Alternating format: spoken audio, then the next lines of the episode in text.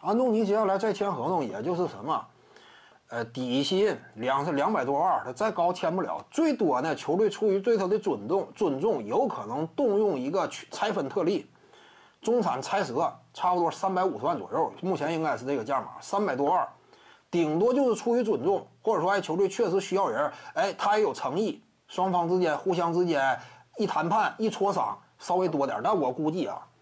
卡梅隆·安东尼这说看到明确希望的话，他不会纠结于这个，啊，说我纠结一下啊，多要一百万，我跟对方啊磨了半天，甚至影响到对方接下来的演员计划，这个就不不会。安东尼现在肯定是有这种大局观的。至于说他之前讲话什么我要留我波特兰开拓者，我感觉这支球队适合我，这个话暂时只能听一听。为什么？因为现阶段安东尼还没有真正离开，没有真正离开我。哪个运动员他也不会傻到，那就是说，现在八字还没一撇呢，我就说心猿意马，我要去这个去那个，我要争夺冠军，我要看不起原来球队班底，不可能。这个阶段没有人会说那种话。你现在听安东尼说啊，我想留开拓者表忠心没有用。现在什么？其他球队尘埃没有落定呢，季后赛没有打完呢。真说自由市场放开，你比如说很多球队啊，有争冠实力的。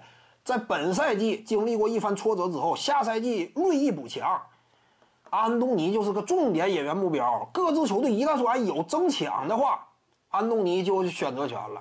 到底去哪支球队我更有争冠前途？留在开拓者真是没有希望。开拓者本身是否保留双枪不见得。你说安东尼会留在这种混乱局面吗？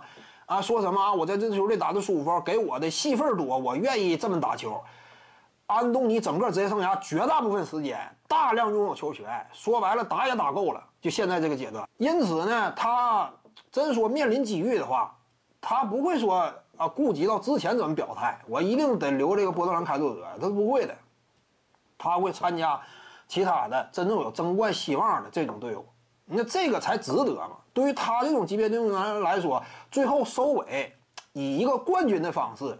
这是非常划算的，或者说也是他真正内心当中实质想要追求的。场上表现表现，我多投几个中距离呀，早就打够了。对于安东尼来说，徐静宇的八堂表达课在喜马拉雅平台已经同步上线了，在专辑页面下您就可以找到它了。